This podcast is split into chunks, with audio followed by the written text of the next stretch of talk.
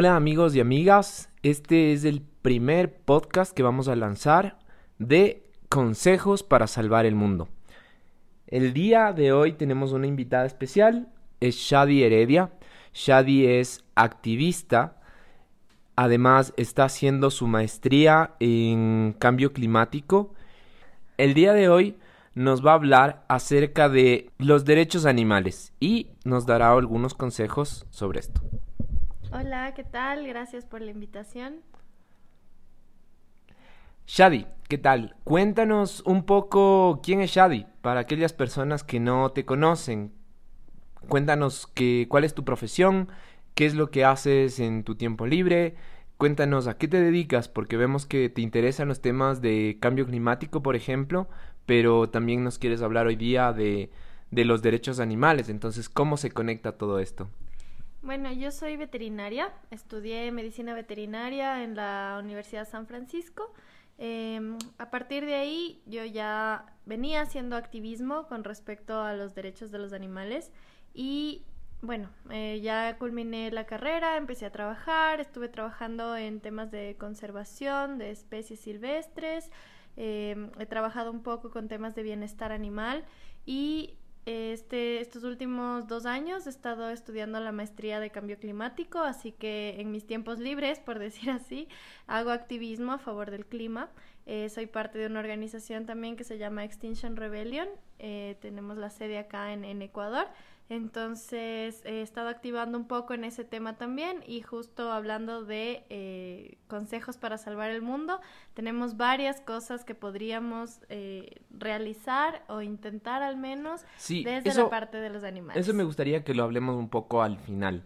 Pero antes de eso quisiera preguntarte cómo es que una veterinaria eh, sabe o trabaja los temas de derechos de los animales, porque Tal vez se podría entender que para trabajar estos temas de derechos uno debería ser abogado o estudiar algo relacionado a las leyes. Sí, desde el activismo siempre se tocan varios, varias aristas de lo que es la protección de los animales y las leyes son inevitablemente algo que, que debemos conocer. Obviamente no soy abogada, sin embargo, hemos estado en contacto y trabajamos eh, multidisciplinariamente con abogados, sabemos algo de leyes y eh, justamente por, eh, porque debemos trabajar en base a las leyes que tenemos y mejorar las leyes que tenemos. Entonces, con el conocimiento que, que, tenemos respecto a los animales, podemos trabajar en conjunto con los abogados para poder formular las leyes, como por ejemplo ahora tenemos el CODA, el Código Orgánico Ambiental.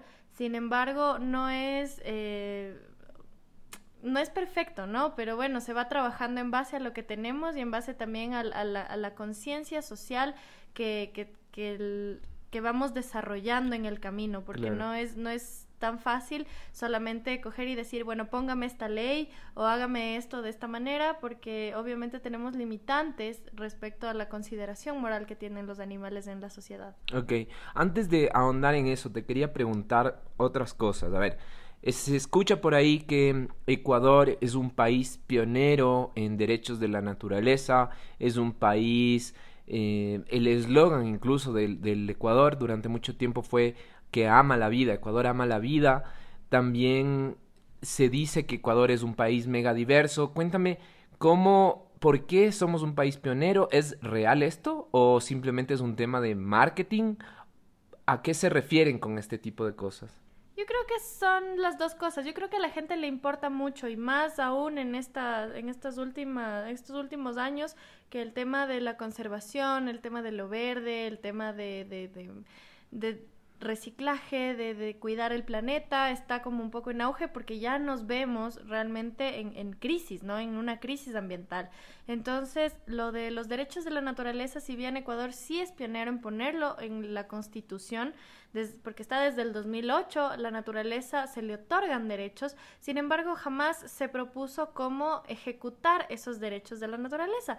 Eh, obviamente un árbol, un animal no puede ir a exigir estos derechos, o sea, lo tiene que hacer a través de una persona, en este caso puede ser un activista, este, una persona que sienta afectado sus derechos en, base a la naturaleza, así como lo haría un niño, eh, por ejemplo, los derechos de los niños, un recién nacido, este, o como lo haría una persona quizá con una, eh, con capacidades especiales, que tiene, que necesita que otra persona eh, asegure sus derechos de una u otra forma. Entonces la naturaleza cabe dentro de este plano.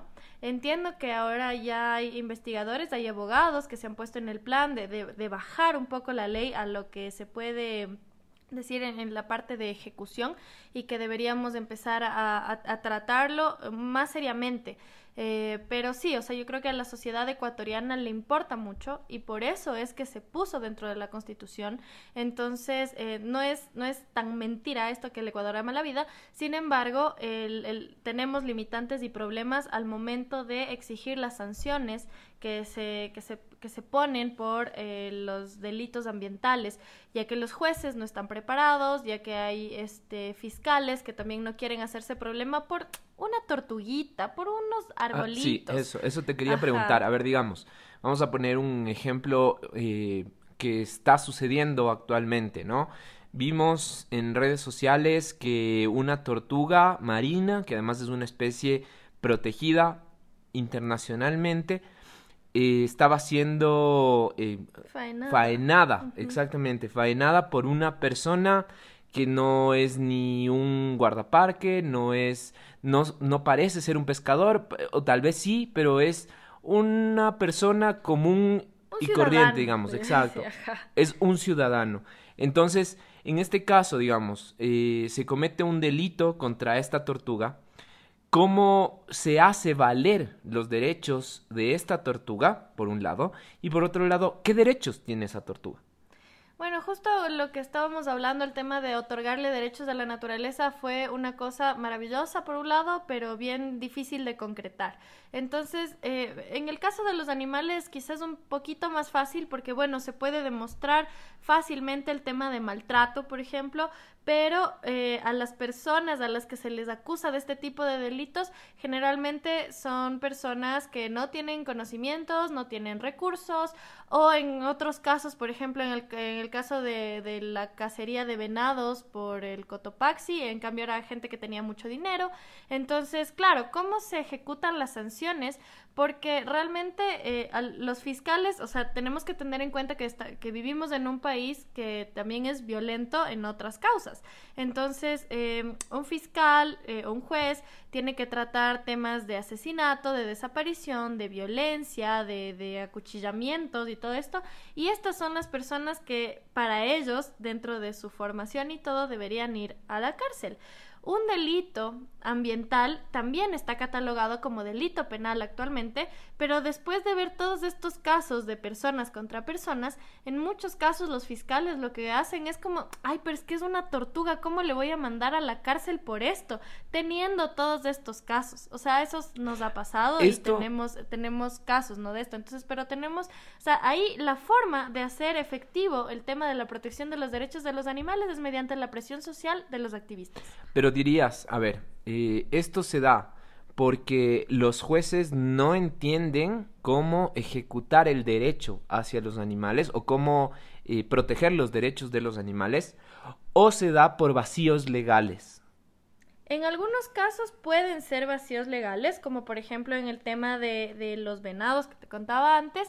Eh, los o sea, antes, ahorita ya tenemos una reforma, afortunadamente, porque la ley estaba concebida en el delito penal si es que la especie estaba en peligro de extinción o si es que estaba... Mm, eh, Sí, o sea, bueno, si es que, si es que está dentro de las listas de, de, animales en peligro de extinción.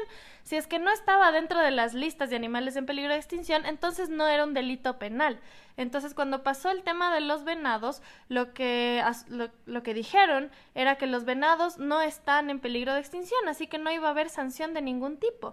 Ahí lo que afortunadamente los abogados ambientales hicieron fue este recurrir a otro recurso que era de que estuvieron cazando dentro de un área protegida. Entonces, el hecho de que hayan estado cazando dentro de un área protegida, ahí se les logró sancionar, pero por la muerte de estos venados no se pudo. Entonces, esto es un vacío legal que, que, que, obviamente dejaba en la indefensión a cientos de especies.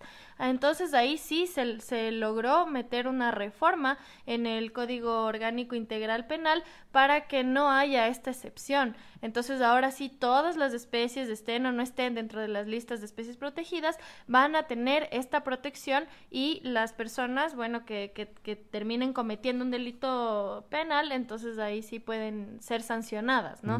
Entonces en este caso... Un poco para aclarar, sí, aclarar a las personas que nos están escuchando. Eh, hay animales fauna silvestre que se encuentran en categorías de peligro, ¿no es cierto? Están vulnerables, en peligro de extinción, algunas incluso ya están declaradas extintas. Y hay también fauna silvestre que no se encuentra en ninguna de estas categorías. Podríamos mencionar tal vez el caso de, de estos venados, que puede tener un rango de, de peligro, pero tal vez hay, en teoría, bastantes venados y no están en peligro de extinción. A diferencia tal vez de cóndores o pumas, o tal vez hablamos del oso andino, que tienen una categoría de peligro de extinción, ¿no es cierto? Entonces ahí el juez ve cuáles sí están en peligro, cuáles no, y en ese caso aquellos que no están en peligro tal vez no se verían protegidos por la ley. Eso es lo que quieres decir, ¿verdad? Así es. El, o sea, justo las categorías se las determina en base al, número de animales que habitan en una zona, en una determinada región, en un país o en, todo el continente, depende, ¿no? Entonces, claro, estos venados de cola blanca este, están considerados como de, de, preocupación menor, si no me equivoco, porque están en todo el continente americano, entonces no es que se, se van a extinguir aquí, pero obviamente es un delito ambiental y no puede quedarse sin sanción, entonces por eso este sí era un vacío legal, pero realmente de lo que hablábamos, los jueces sí se declaran incompetentes al tener este delitos ambientales porque no saben este cómo aplicar la ley en ese sentido, no saben si es que tienen que darles la pena mínima, la pena máxima, o sea, sí necesitan como capacitaciones al respecto en temas ambientales. Ok, vamos a, a pasar un poquito a otro tema, pero antes de pasar te quería preguntar, ¿crees que se está avanzando en estos vacíos legales? ¿Crees que se están formando algunos abogados o jueces en temas ambientales? ¿Cómo ves tú, así brevemente, el tema jurídico del país en estos ámbitos? Eh, yo creo que sí se ha avanzado, pero más lentamente de lo que quisiéramos todos los activistas, porque realmente el, ser abogado ambiental, así como ser un activista por el clima o ser un eh, activista por los derechos de los animales, no es que paga bien, porque los animales no tienen este, empresas, no tienen buffets, entonces, claro, es, es un poco complicado en el tema de dinero, finalmente la gente tiene que vivir de algo, entonces dedicarte o especializarte en el tema ambiental, todavía no es algo rentable, aunque yo creo que en el futuro sí va a ser porque realmente es, es algo que vamos a necesitar. Entonces, además de hacer la invitación, es como si todavía faltan bastantes abogados ambientales. Ok, ok. Bueno, ahí no, no nos vamos a ir a otro tema tan distinto, pero tú mencionaste que quienes serían los portavoces o quienes eh, tratarían de defender los derechos de los animales serían activistas, así lo mencionaste. Ahí la pregunta es, ¿es necesario ser activista para defender los derechos de los animales? ¿Puede hacerlo una persona cualquiera? ¿Podría hacerlo yo? ¿O es necesario tal vez que sea un abogado también? No es necesario, a ver, hay, una cosa que tenemos que entender. El ser activista no implica ser un activista profesional, o sea, que te paguen por hacer activismo. Este, el ser activista es justamente eh, actuar cuando tienes la oportunidad de hacerlo. O sea, por ejemplo, en el caso de esta, la, la chica que hizo las filmaciones de cómo estaban faenando a esta tortuga marina viva, ella ya hizo un, un acto de activismo al recopilar las pruebas, o sea, al hacer la filmación y al llevarlas a la fiscalía a hacer la denuncia. Eso ya es ser, ser un activista. O sea, el resto de cosas, como por ejemplo lo, lo que, a lo que nosotros nos dedicamos, es justamente a, a, meter un poco más de presión, a tratar de buscar qué juez está a cargo del tema, este, a, a ver que se cumplan y se ejecuten las sanciones eh, al respecto, este, entre otras cosas, ¿no? Pero ya la, primera parte está hecha gracias a, esta persona que se atrevió a hacer algo frente a una injusticia. Entonces, un activista no necesariamente lo tiene que ser de profesión las 24 horas, sino solamente lo, que tiene que hacer es actuar de forma correcta en el momento que sea necesario. Ok, ok, también eh, viendo un poco tu carrera profesional, tú eres veterinaria, ¿no es cierto? Entonces por ahí, digamos, se entiende el tema de que estás relacionada un poco a, a la vida silvestre, a la fauna, a los animales en general. Cuéntame también qué experiencias has tenido tú. Eh, vamos a alejarnos un poquito del tema de, de delitos y de derechos, pero qué experiencias has tenido tú que te ha llevado un poco hacia este ámbito del activismo? O sea, ¿qué te ha motivado a llegar al activismo? Y también, ¿qué te ha motivado a estudiar algo que no es tan distinto, pero sí es un tema diferente, que es el tema de cambio climático? Bueno, em, realmente dentro de las experiencias y lo que me llevó en este camino de activismo es básicamente, eh, a ver, empezó hace unos 14, 15 años casi, eh, con las corridas de toros acá en Quito. Este, yo realmente mientras estuve en, el, la escuela, en el colegio, mis papás no eran aficionados, así que nunca, ni siquiera como que había tenido en cuenta que existían las corridas de toros, hasta que vine a Caquito y bueno, yo estaba de voluntaria en la Fundación Protección Animal Ecuador y bueno, dentro de las convocatorias que se hacían para diciembre, justamente las marchas en contra de las corridas de toros por ser un acto realmente anacrónico, cruel, innecesario. Eh, ese fue como el, el, punto donde empecé yo a informarme de, de otros tipos de maltrato hacia los animales que eran totalmente innecesarios. A raíz de ahí, un año o quizá un poco menos después, eh, ya dejé de comer animales, eh, me involucré en otros, en otro tipo de, de, de defensa, ¿no? O sea, con el tema perdón, ¿eres vegetariana o vegana? ¿Y, ¿Y, cuál sería la diferencia, digamos, en estos dos? Te hago ahí una pausita, pero ¿cuál, cuál bueno, yo creo que soy flexi. bueno, este, los vegetarianos obviamente son las personas que no eh, se alimentan de ningún producto de origen animal, que, o sea, como carne, este, carne de res, pollo, pescado, pero sí eh, comen, por ejemplo, huevos o leche y derivados. Los veganos son los que definitivamente no consumen ningún producto de origen animal ni derivados, eh, incluyendo, o sea, no comen ni huevos, ni leche, ni miel, ni nada que derive de ellos. Y tampoco lo usan, ¿no es cierto? Como no, exactamente. Eh, o sea, quizá aquí hay otra diferenciación más, o sea, el vegetariano también puede no utilizar productos que vengan de, de animales, como por ejemplo, yo que sé, maquillajes testeados en animales, este, productos que, que, tengan algún tipo de relación como cuero, este tipo de cosas. Los veganos sí no utilizan nada, eh, igual ni maquillajes, ni productos de aseo, ni nada que, que, que provenga de testeo o algún maltrato animal.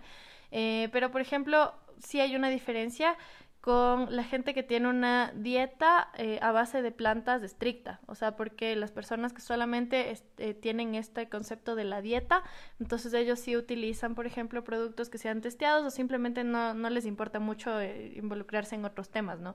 Entonces la dieta a base de plantas estricta es una cosa, vegetariano puede ser otra cosa y vegano sí es la persona que definitivamente no utiliza nada que provenga de animales. Ok, y la pregunta era, ¿tú eres vegetariana o vegana? Flexi. ¿Qué, ¿A qué te refieres con esto? Sí, de vez en cuando, o sea, la, mayoría del tiempo trato de, de, ser este, vegana, o sea, obviamente en casa evitamos todo tipo de, de, productos de origen animal, pero bueno, si es que eh, hay mucho conflicto, si es que estamos fuera de casa o alguna cosa, entonces ahí podría permitirme de vez en cuando leche o, derivados de huevos, pero, um, o sea, realmente lo evito. ok, bueno, retomando el tema, tú mencionabas que las corridas de toros, y que ahora, digamos, en Quito ya no se las hace, en buena hora ya se ha frenado con este tipo de costumbres, ¿no? Y, y mal catalogadas tradiciones. Pero no te quedaste ahí. ¿Qué te impulsó a continuar? Digamos, tus estudios de veterinaria tuvieron que ver algo con eso o eso más bien es producto de la empatía que tenías por otros animales? Realmente yo entré a estudiar veterinaria porque, bueno, me gustaba trabajar con los animales, me gustaba la medicina, pero realmente fue el pilar fundamental para darme cuenta de las cosas que no se deben hacer. Este, sobre todo en tema de animales considerados de consumo. Eh, ahí me di cuenta eh, que, claro, o sea, se, se, hay, hay procedimientos y hay cosas que te dicen dentro de la facultad que debes hacer eh, y que realmente desde que estuve estudiando no me parecían ni lo más correcto ni lo más ético que, que se puede hacer con un animal. Entonces, por ejemplo, por ejemplo, eh, por ¿qué, ejemplo ¿qué sucedía? eh, el tema de, de la reproducción en, en, los bovinos, ¿no? Eh, que, que, haya una, que, que, se considere una buena práctica de manejo utilizar un electroeyaculador, o sea, para, o sea, es, un equipo con electricidad que tú le metes en el ano al toro y que, y que emana shocks eléctricos para que el toro eyacule por dolor. O sea, ¿en, qué parte de, de, de, que uno, siendo veterinario y busca el bienestar de los animales, eh, o sea, no entiendo cuál es esta ruptura que hay y te dicen, sí, bueno, o sea, buscamos el bienestar de los animales, pero está bien meterles una cosa con electricidad por el ano. Este, eso, por ejemplo, es una. Totalmente. De ahí, eh, por ejemplo, en el tema de, de, de la leche, eh, que los terneros obviamente son separados al primer día de, de la madre. Hay, hay, hay, digamos que hay prácticas que no se los separa tan pronto, pero una de, para que puedas tú utilizar la leche de la vaca, se los, o sea, tiene que la vaca tener un ternero, que por supuesto es... Eh, es puesto dentro del animal por inseminación artificial en la mayoría de los casos. Este, entonces este ternero, bueno, es separado de su madre eh, y ambos tienen una... Eh, presentan angustia, ¿no? O sea, una de las, de las cinco libertades y ahora los cinco dominios de bienestar animal, lo que te dicen es que tienes que evitar que los animales tengan eh, tengan sensaciones negativas, ¿no es cierto? Tengan esta, eh, tengan malestar. Entonces, generarles angustia al tener que hacer esta separación para que los humanos puedan utilizar esta leche, entonces ya estás generando algo que no se debería hacer. Pero bueno, digamos que podríamos tener otras prácticas de manejo en ese sentido, pero hay otra también en el tema de la, carne de ternera. Ahora vi en, una revista que, que estaba en, en, de este mes, de, de, marzo, que están promocionando la carne de ternera, pero yo no sé realmente si la gente sabe qué es la carne de ternera. El ternero que se le separa de la madre es puesto dentro de unos cubículos pequeños para que el ternero de días de nacido no pueda moverse y por lo tanto su musculatura se atrofie para que esté suave para cuando lo lleven al camal. Este, y además de eso, eh, no, no, les basta solamente con encerrarlo y, limitarle la movilidad, sino que también le mm, alimentan con sustitutos lácteos bajos en hierro, o sea, que le provocan una anemia a propósito que es una disminución de glóbulos rojos, que esto ya en personas, obviamente, es lo que le dicen a los veganos, no te vas a morir de anémico, pero no, entonces los veganos no tienen anemia, los que tienen anemia son los terneros y este se les provoca esta anemia de forma, eh, o sea, a propósito, eh, hasta que se les mande al camal, porque lo que ganan manteniendo al animal enfermo es que la carne sea más pálida y con la limitación de movimiento que sea más suave y por lo tanto más rica.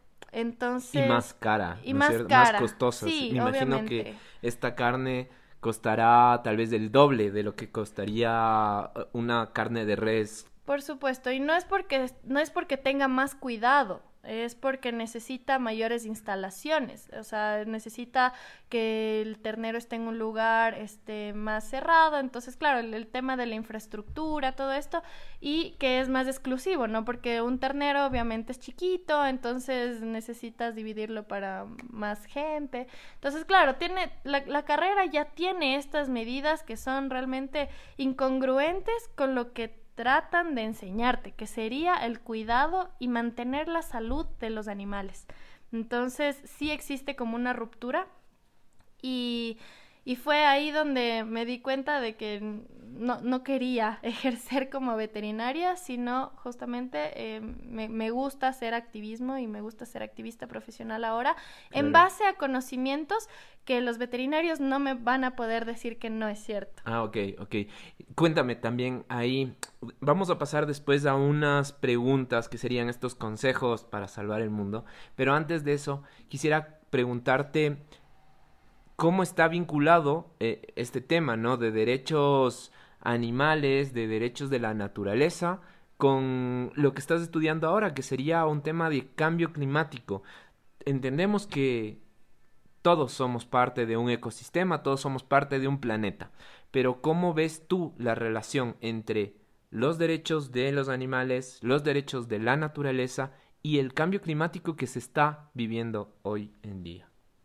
Bueno, el tema de cambio climático realmente eh, me abrió un montón de, de, conocimiento respecto a lo que es la naturaleza, porque si bien he venido trabajando con temas animales por un montón de años, en el tema de cambio climático ya intervienen otras aristas, como es justamente el tema de bosques, de ecología, el tema de eh, ecosistemas eh, y las personas también que están conviviendo y que están ya sufriendo los o sea, las consecuencias del, del, cambio climático. Este, todo tiene relación. ¿Cuáles podrían ser estas consecuencias? Bueno, las consecuencias principalmente son las que más o menos conocemos, ¿no? Incrementos de, de, temperatura o más bien variaciones y climas extremos, inundaciones, sequías. sequías al mismo tiempo. Eh, exactamente, incendios, pérdida de biodiversidad, este, pérdida de fuentes de agua. Eh, todas, estas todas, todas estas consecuencias obviamente se relacionan con el tema de animales porque ellos son los que están sufriendo en la primera línea. Entonces, el, el, el, hecho de, de, conservar especies no es solamente porque esta especie es bonita y me da la gana de conservarle, yo que sea un jaguar. O no es porque el cóndor está en el escudo del, del Ecuador, sino que eh, este animal tiene un propósito o una función ecosistémica. Exactamente. las funciones ecosistémicas que cumplen son muy importantes no solamente para la especie que estamos tratando, sino para todo el ecosistema en el cual nos incluimos nosotros como seres humanos. No podemos estar fuera de ese círculo ni pensar que, que solamente, o sea, bueno, la ciudad y la gente es un círculo y los animales y el ambiente son otro. Todos, todos estamos interactuando en este planeta y si es que uno cae, caemos todos. Entonces ahí está la, la relación y que a mí me parece súper importante ahora justo no hablar exclusivamente de especies, sino hablar de ecosistemas sanos. Donde nos incluyen a las personas, donde se incluyen a los animales y también a las plantas. Así es. E incluso ríos, montañas, todo esto, ¿no es cierto? Todo, todo lo que es, todo lo, que se puede contar dentro del ecosistema, porque eh, incluso ahora no, no, conozco mucho de plantas todavía, pero por ejemplo en el tema de ecosistemas, bosques, ciertos tipos de árboles que son tan importantes y que, o sea, tranquilamente podríamos empezar a cambiar nuestra dinámica, nuestra relación y nuestro eh, imaginario de, de cómo debe ser el espacio, ¿no? Porque realmente la gente eh, que ve un árbol, ve hojas en el piso y piensa que está sucio, cuando realmente todo eso está cumpliendo un rol ecológico que le beneficiaría en lugar de, en, lugar de perjudicar a las personas que no les gusta ver un árbol en la calle. Claro, ahora todo es cemento por todas partes. Y eso, y eso se considera limpio y eso se considera progreso. Entonces debemos empezar a cambiar nuestra visión de progreso para, para poder tener otras alternativas incluso en la ciudad. Ok, seguro este va a ser un tema que lo discutamos, no sé si contigo o con otra persona invitada, un especialista. Eh, sobre este tema.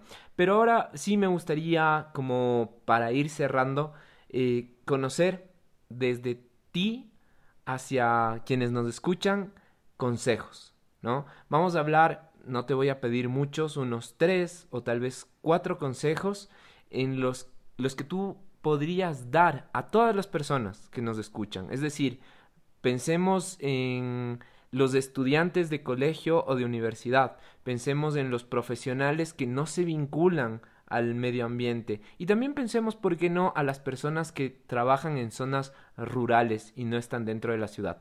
Entonces, un poco pensando como en estos aspectos, algo que podrían hacer todos, ¿cuáles serían tus tres o cuatro consejos que les darías para que ellos sean también personas que ayudan a salvar este mundo, a mejorarlo, a hacerlo un espacio para vivir bien? Eh, bueno, realmente hay como varios consejos desde, desde todos los, los temas que se puedan topar. Eh, yo puedo hablar acerca de, del tema de animales, que es lo que estábamos hablando. ¿Qué, ¿Cuál sería tu consejo en los animales, por ejemplo? El primer consejo y el que más me, me voy a, a, enfocar es el de dejar de comer animales. dejar de comer animales o al menos disminuir su consumo eh, lo más que se pueda. Cuando decimos lo más que se pueda, ¿cuánto crees tú eh, que sería una disminución significativa?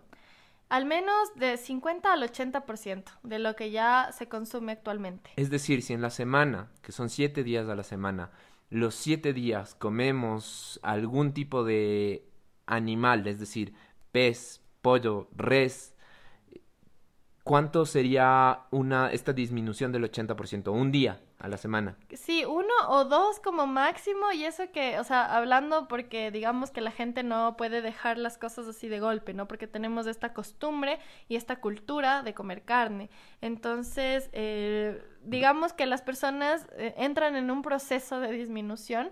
Eh, con que coman dos veces a la semana una porción pequeña, les voy a asegurar que están mucho, muy bien nutridos, así que no se preocupen. el mito, no habría problema. No, no hay problema. Este, pero sí, si es que máximo una vez a la semana o si es que definitivamente ya se animan y pasan a una dieta a base de plantas exclusiva, igual se van a sentir súper bien. Claro. Y, es decir, el vegetarianismo o el veganismo, esta dieta a base de plantas sería lo óptimo, ¿no es cierto? Tu consejo sería ese. Lo óptimo es eh, eliminar la carne de tu dieta pero eso sí siempre asesorándote nutricionalmente para que no te descompenses, para que no tengas problemas de salud. Así es, realmente no es muy complicado el tema de, de pasar, porque ahora ya existen muchísimos sustitutos de, de, de, carnes, como para que la gente no extrañe pero digamos que, que sí se vuelve un proceso un poco complicado para las personas que todavía no han eh, ni siquiera pensado en esto, así que se les puede dar ahí un tiempito para que lo piensen, para que puedan este averiguar un poco, para que prueben nuevos sabores y asesorarse. Y, asesorarse exactamente. Ahora ya incluso hay muchos nutricionistas veganos aquí en Ecuador, entonces con ellos tranquilamente pueden asesorar sus dietas. Que si alguien nos escribe eh, por redes sociales eh, o por un correo electrónico podríamos también darles los contactos de estos nutricionistas, ¿no es cierto? Sí, sí, sí, no habría ningún problema, están eh, disponibles ahí igual en las páginas que, que, se promueven, ¿no? El tema de veganismo. Chévere, ahí entonces vamos a tener los contactos a la mano. Ese es el primer consejo. Reducir o eliminar, eh, suprimir la carne de nuestra dieta. ¿Cuál sería el segundo consejo? Eh, el segundo consejo que es bien, bien importante, eh, tratar de utilizar el agua de forma efectiva. O sea, realmente en el tema, en temas de cambio climático, en temas de, de cambio de uso de suelo y de todas las cosas, realmente el agua es, es, es un es un producto, si se puede decir así, súper valioso. Es, es, es, un recurso o una, no, no me gustaría decirle recurso, un pero... recurso o un bien. E, exacto, digamos que es un bien que es muy, muy valioso y que realmente desde las ciudades lo que debemos hacer es tratar de, de, de conservarlo y no utilizar lo que o sea, no utilizar más de lo que necesitamos. Realmente es, o sea, el agua es una de las cosas que es lo que más debemos cuidar, porque si se nos acaba el agua, estamos en problemas todos, o sea, toda la cadena, no solamente la gente de acá de la ciudad, si nos quedamos sin agua en, en en donde se produce, ¿no? En los páramos, o sea, los campos de cultivo, o sea, simplemente no vamos a tener nada. Así que el agua es uno de los bienes más valiosos, así que procuren este, cuidarlo, valorarlo y utilizar lo, lo necesario. O sea, no es, no es necesario ahorita que tengamos problemas de sequía, no es necesario que tengamos en este momento como límites al, al, al consumo, pero ser conscientes de lo que estamos claro. Es decir, en lugar de bañarnos una hora porque nos gusta cantar en la ducha, ser conscientes y tratar de hacerlo en 10 minutos, en unos 5 si es que somos muy, muy ah, óptimos en el uso del agua o tal vez unos 15 como máximo, pero no excedernos en el uso del agua. Exactamente, pero bueno, también, o sea, dentro de, o sea, los baños generalmente no suelen ser tanto el problema, aunque para hay personas a las que sí, pero no es, no es solamente eso, sino, por ejemplo, fijarse en temas de tuberías, que no hayan fugas, el tema de también los otros usos como temas de lavadoras, en temas de... Lavado de auto. Lavado de auto, o sea, es totalmente innecesario, diría yo, en, el, en ciertas cosas ya. Eh, pero sí, o sea, tratar al, agua este, como un bien realmente ya escaso en y además importante, porque recordemos que dicen que el ser humano es 70% agua, ¿no es cierto? Gran parte de nuestras células están formadas por agua y por ende nuestro cuerpo está formado por agua. Entonces, si somos como una bolsita de agua andando y este bien o este recurso empieza a escasear, vamos a tener también problemas de salud y va a haber problemas a nivel mundial. Sí, no sé, o sea, cuando ya no hay agua, realmente las nuevas generaciones tendrán que evolucionar a ser medio, no sé, anfibios o alguna cosa que no necesite tanta agua. Pero sí, o sea, si es que podemos eh, utilizar el recurso de forma adecuada, tendremos para todos para las siguientes generaciones. Y sobre todo si es que se quiere eh, cuidar temas del agua también tiene que dejar de comer carne porque los animales utilizan demasiada agua en todo el proceso de producción. Mucho más que cualquier eh, cultivo de, vegetales de frutas de hortalizas. Entonces el tema de dejar de consumir eh, proteína animal es bien importante incluso en esta recomendación. Genial. Y vamos por el tercer consejo ¿Cuál sería tu tercer consejo, si es que lo tienes ahí en, en, mente, para comentarlo a la gente y después también que la gente nos retroalimente por redes sociales y que nos comente qué les ha parecido estos consejos y qué tan fácil o difícil ven ellos eh, realizarlos? Y bueno, el tercero yo creo que sería igual tema de, de consumo, ¿no? El consumo innecesario. Yo creo que el...